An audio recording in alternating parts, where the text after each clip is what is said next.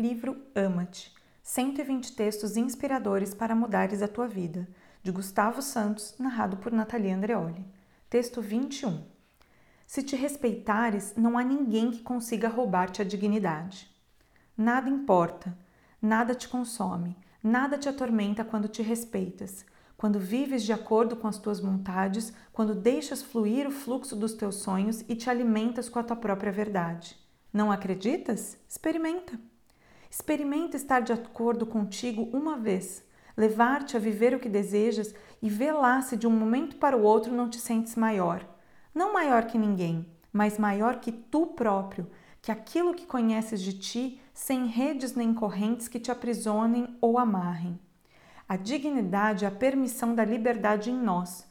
Por muito que te queiram roubar, espizinhar ou manipular, nunca te será levada nem sequer tocada. Assim, hajas de acordo com o que de mais sagrado há em ti. Ainda vivemos num mundo onde a corrupção de emoções e a inverdade imperam, onde lado a lado conosco abunda o medo, a mesquinhez e a inconsciência.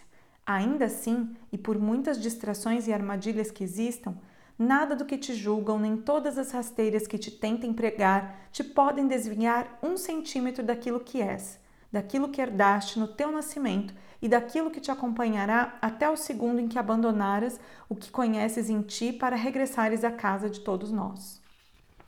Respeita-te e diariamente dignifica a oportunidade de estares vivo.